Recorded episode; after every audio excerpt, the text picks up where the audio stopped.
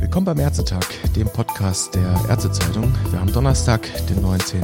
März und in der Leitung ist Wolfgang Vandenberg, der Chefredakteur der Ärztezeitung. Grüß dich, Wolfgang. Hi, grüß dich, Dennis. Es sind besondere Zeiten. Wir haben heute Morgen eine Pressekonferenz der Kassenärztlichen Bundesvereinigung erlebt, die über YouTube übertragen wurde, ohne Journalisten vor Ort. Und jetzt machen wir zwar einen Podcast, wir sitzen beide am Main, du allerdings im schönen Seligenstadt, ich in Offenbach. Die Ärztezeitung, eine traditionelle Truppe, ist im Homeoffice, aber es funktioniert. Und das SARS-Coronavirus greift ziemlich tief in unsere gesellschaftlichen Abläufe ein, oder? Ja, für wahr. Also ich will es ja nicht beschreien, aber morgen hoffen wir ja zumindest, dass wir die erste gedruckte Ausgabe der Ärztezeitung hoffentlich irgendwo in Händen halten können. Ja, nach einem Tag der Produktion heute, in dem, wie du sagst, an dem, wie du sagst, die komplette Mannschaft hat von zu Hause arbeitet. Also Corona ist irgendwo auch bei der Ärztezeitung angekommen und ja, es ist richtig. Es sind Veränderungen, denen wir uns auch stellen müssen, wie andere Unternehmen auch. Äh, Homeoffice ist das Zauberwort. Und wenn man die Reden auch der Politiker hört, die Rede der Bundeskanzlerin am Mittwochabend und das, was äh, Herr Söder heute Morgen auch in München verkündet hat, scheint es ja auch noch nicht das Ende der Fahnenstange zu sein. Das bedeutet, dass wir uns möglicherweise noch auf weitere Verschärfungen einstellen müssen. Und für wahr, es ändert natürlich gesellschaftliche Abläufe, obwohl ich den Eindruck habe, dass dies von einem großen Teil der Bevölkerung auch tatsächlich ernst genommen wird. Wenngleich immer wieder auch einige Unverbesserliche da sind, die denken, man müsse sich immer noch in Gruppen zu 10, 15, 20 irgendwo zusammen auf die Wiese setzen, jetzt bei dem schönen Wetter. Mhm. Oder sich abends vor die Kneipe setzen in großen, in großen Gruppen. Das haben wir ja auch erlebt. Das kommt vor. Bleiben wir nochmal bei diesem Homeoffice. Das ist ja jetzt nur Pass pro Toto. Ein Beispiel, dass das viel, viele, viele Bürger jetzt gerade auch am eigenen Leibe erleben. Homeoffice, das ist letztlich eine Konsequenz, die erst ermöglicht wird durch Digitalisierung. Jetzt wird ein 100 Nanometer kleiner Partikel zu wirklich so gravierenden kulturellen Umbrüchen. Digitalisierung war immer so ein Thema in Deutschland, das so schleppend vorangekommen wird, oder? Und jetzt auf einmal ändert sich alles binnen Wochen. Ja, das ist richtig. Wir haben im vergangenen Jahr uh, wir haben ja sehr minutiös, haben wir ja die Diskussion äh, über das Thema Digitalisierung, konkret Digitalisierung im Gesundheitswesen an vielen, vielen Stellen auch durchdekliniert. Es sind ja viele äh, Kommissionen auch äh, eingerichtet worden, wo das Thema rauf und runter diskutiert wurde und natürlich gemacht, gesagt wurde im Brustton der Überzeugung, jetzt muss das aber mal umgesetzt werden. Und siehe da, wir erleben jetzt eine Situation, ja, in der wir halt gezwungen werden, bestimmte Dinge hier, auch gerade was die Kommunikation untereinander angeht, neu zu lernen. Dinge, die da sind, die möglicherweise möglicherweise im vergangenen Jahr für uns alle noch fremd erschienen, jetzt zum Alltag äh, gehören. Ob das jetzt äh, die Kommunikation über Jabber, über Teams oder GoToMeeting, andere Kommunikationssysteme gibt es da sicherlich auch noch. Aber das wird jetzt regelhaft eingeführt und aus den Erklärung im vergangenen Jahr, jetzt lass uns mal endlich machen, ist plötzlich Realität geworden und spannend wird ja dann sein, wenn der ganze Spuk vorbei ist, was da an positiven Aspekten auch übrig bleibt, die dann regelhaft in ein System eingeführt werden können. Aber ich denke schon, dass es die Krise hier ein bisschen äh, natürlich angeschubst hat, wirklich mehr Tempo zu machen, gerade in Sachen Digitalisierung. Und ich denke, dass wir vielleicht auch gleich nochmal kurz über die Auswirkungen sprechen werden, die dies jetzt nun auf äh, ärztliche medizinische Versorgung haben wird. Ganz wichtiges Thema, aber nochmal so, äh, vielleicht ein kruder, defetistischer Vergleich. Mich erinnert die Situation jetzt und das, was du angesprochen hast, so ein bisschen an den Innovationsfonds, ja, wo mit Geld Projekte versucht werden anzuschieben und die Frage dann am Ende immer ist, kommt das irgendwann mal auch in der Regelversorgung an? Das ist jetzt die spannende Frage, die du aufgeworfen hast. Wird diese Digitalisierung, die wir jetzt gerade im Rekordtempo hier durchziehen, was vielleicht ein positiver Benefit ist von der ganzen Krise, wird das am Ende bleiben? Werden diese positiven kulturellen äh, Erfahrungen irgendwie bleiben bei uns? Das ist sicherlich die große Frage. Ja, der Vergleich mit dem Innovationsfonds ist ganz gut gewählt, weil wir reden ja dann oftmals auch über die sogenannten Leuchttürme. Und dann frage ich oftmals auf Veranstaltungen, ja, gut, und was passiert damit jetzt? Ja, hat sich bewährt, war eine idealtypische Konstellation an Personen, an Mitteln, Geld war auch irgendwo da gewesen, dass wir so ein, ein tolles Projekt haben initiieren können. Nur dann fehlt es mir am zweiten Schritt. Also wir haben denn die Erkenntnis gewonnen und dann bleibt es denn dabei. Aber wir schaffen es nicht, solche positiven Erfahrungen dann auch in die Fläche zu tragen.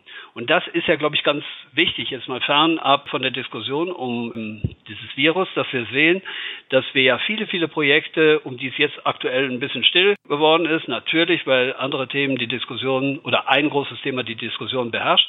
Aber mir wäre sehr daran gelegen, wenn wir ja diesen Evaluationsprozess. All dieser uns dann mal anschauen und die Ergebnisse anschauen, würde ich mir wünschen, dass diese Projekte dann nicht nur Leuchttürme bleiben, sondern auch in die Regelversorgung umgesetzt werden. Das Gleiche gilt natürlich für alle positiven Erfahrungen, die wir natürlich jetzt aus dieser äh, Krise lernen, dass die dann nicht allzu schnell wieder vergessen werden und sagen, na ja, das war krisenbedingt. Hier wäre es wirklich sinnvoll zu sagen, wir müssen das implementieren, weil das gut war, weil es richtig war, weil es auch gezeigt hat, wie also Kommunikation viel, viel besser äh, passieren kann, als das bisher der Fall ist. Stichwort Regelversorgung ist ein wichtiges und dann sind wir nämlich direkt in den Arztpraxen. Der Streit um telefonische Arbeitsunfähigkeitsbescheinigung, der hat sich Jahre hingezogen. AU-Scheine werden in den Hausärztepraxen gerne mal als Verdünnerscheine betrachtet, aber es ist eigentlich was sehr arbeitsaufwendiges. Jetzt haben wir die einfach. Jetzt dürfen telefonisch AU-Bescheinigungen für bis zu sieben Tage im Moment ausgestellt werden. Wir haben das Thema Videosprechstunde, das sich über doch einige Zeit hingezogen hat und auf einmal ist sie möglich. Man kann sie abrechnen. Jetzt ist sogar die Diskussion, dass man sie gleichwertig bepreist wie im persönlichen Arzt-Patienten-Kontakt. Auf einmal läuft es einfach alles. Aber das sind genau die Dinge, die du ansprichst. Das sind genau die Dinge, die du jetzt einfach machst, die du entscheidest, wo auch die Selbstverwaltung, ähnlich übrigens ja auch wie, wie bestimmte politische Prozesse, dafür gibt es ja auch ein Beispiel, auf das ich gleich kurz kommen würde, aber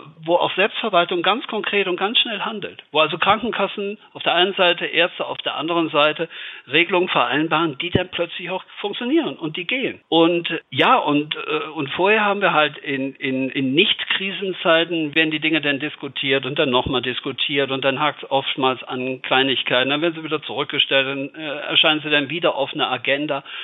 Und dieser Druck, der jetzt über die Krise auf, ausgelöst wird, nämlich auch zu handeln und schnell zu handeln, stellen wir immer wieder unter Beweis. Also es geht ja. Also wir hatten ja letzte, letzte Woche äh, Freitag hatten wir ja die Erfahrung gemacht, dass hier äh, die Regelung, ich glaube, es war im Kontext auch, auch der Kurzarbeiterregelung, dass ein Gesetz innerhalb eines Tages beschlossen werden kann. Alle drei parlamentarischen Hürden, also die erste, zweite, dritte Lesung im Bundestag erfolgte. Der Bundesrat hatte dann am Nachmittag entschieden und am Abend hat der Bundespräsident unterschrieben. Schneller geht's wirklich nicht. Aber wir sind dazu in der Lage, in außergewöhnlichen Situationen offenbar dann auch zu funktionieren und schnell zu agieren. Und das ist ja das, was man sich ja nun oftmals wünscht, auch äh, für Normalzeiten. Das ist ein positives Beispiel, das gerade du da angesprochen hast mit der Kurzarbeiterregelung. Das ist dann, da merkt man, wie die parlamentarische Demokratie in so einem Fall ja. wirklich funktioniert. Nochmal zu dem Thema AU, Videosprechstunde. Mir hat ein Hausarzt neulich gesagt, eher so ein persönlichen Gespräch. Da ging es auch um genau die Sache. Die Sprechstunde ist so schön ruhig, sei der Infektpatienten telefonisch betreut, so müsste das immer sein. Also eigentlich kommt die Selbstverwaltung ja gar nicht drum herum, die guten Erfahrungen, die sie in dieser Krise jetzt auch macht, am Ende fortzuführen. Ja, und er spricht zwei Dinge eigentlich damit an. Er spricht einmal das Thema an, wie bestimmte Behandlungsformen auch praktisch über Video und andere Systeme stattfinden kann, ohne den direkten und ohne den persönlichen Arzt-Patienten-Kontakt.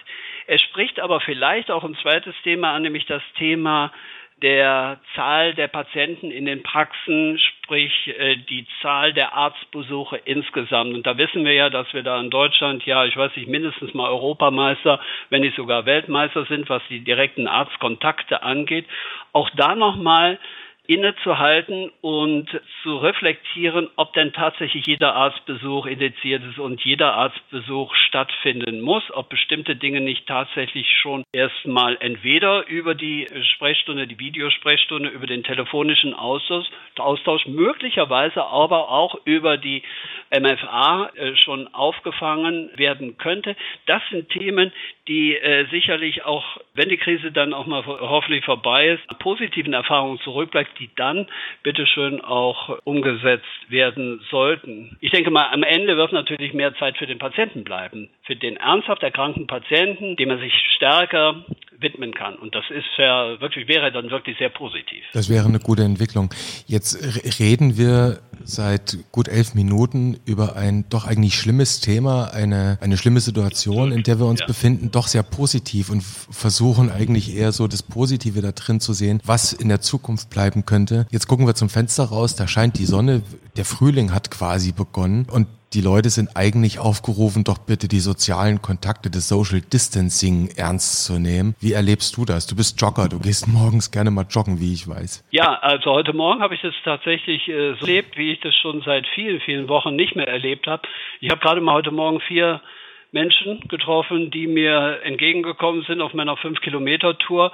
Und in der Regel sind das also mindestens mal 10, 15 Leute, äh, die mir dann begegnen. Und da kann ich durchaus wohl feststellen, da ist eine Zurückhaltung da. Das hängt sicherlich auch damit zusammen, dass hier in so einer Kleinstadt wie Seligenstadt auch das Leben natürlich auch in solchen Situationen neu überdacht wird, dass viele Geschäfte geschlossen haben, dass die Banken zu haben, dass die Behörden mittlerweile auch schon die Leute auch äh, nicht mehr ins Rathaus lassen, sondern nur noch den telefonischen Kontakt zu lassen. Also das Leben verändert sich und man merkt es einfach das Bild auf der Straße. Aber äh, wie gesagt, das schöne Wetter fordert natürlich mehr oder weniger dazu auf, da draußen zu gehen. Aber da sollte man dann schön sehen, dass man sich daran hält, wirklich äh, die sozialen Kontakte, Face-to-Face-Kontakte länger als 15, 20 Minuten und so weiter zu vermeiden und äh, am Ende bleibt nicht in Panik äh, verfallen, sondern bei allem Verständnis auch für die Sorgen und für die Ängste der Menschen, gerade was uns möglicherweise noch bevorsteht, äh, was die Entwicklung der Zahlen angeht. Die Rede war gestern von 10 Millionen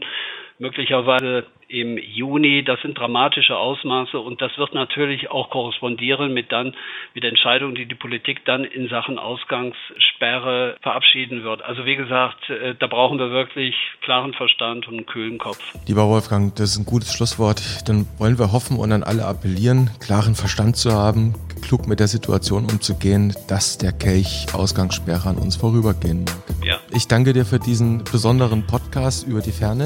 Gerne. Wir hören uns wieder an gleicher Stelle auf derselben Welle. Bis dahin, herzlichen Dank. Tschüss, Dennis. Tschüss. Ciao.